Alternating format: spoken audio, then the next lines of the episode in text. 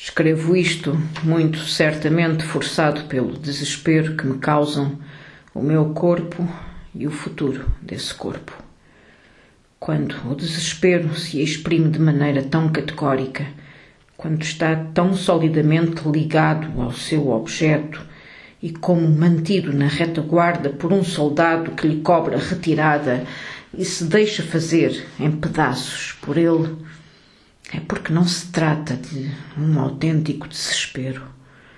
O verdadeiro desespero sempre e imediatamente ultrapassou o seu alvo.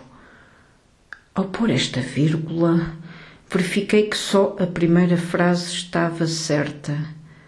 Estás desesperado? Sim, estás desesperado? Foges? Queres esconder-te? Enfim. Depois de cinco meses da minha vida durante os quais não pude escrever nada que me satisfizesse, cinco meses que nenhuma força poderia jamais restituir-me, se bem que todos a isso fossem moralmente obrigados, tenho a ideia de me dirigir novamente à palavra. Achava sempre que responder quando me interrogava Havia sempre qualquer coisa a extrair de mim, deste monte de palha que sou desde há cinco meses, e que parece que o destino será de ser acendido no verão e ser consumido mais depressa do que o espectador pisca os olhos. Se ao menos isso pudesse acontecer-me.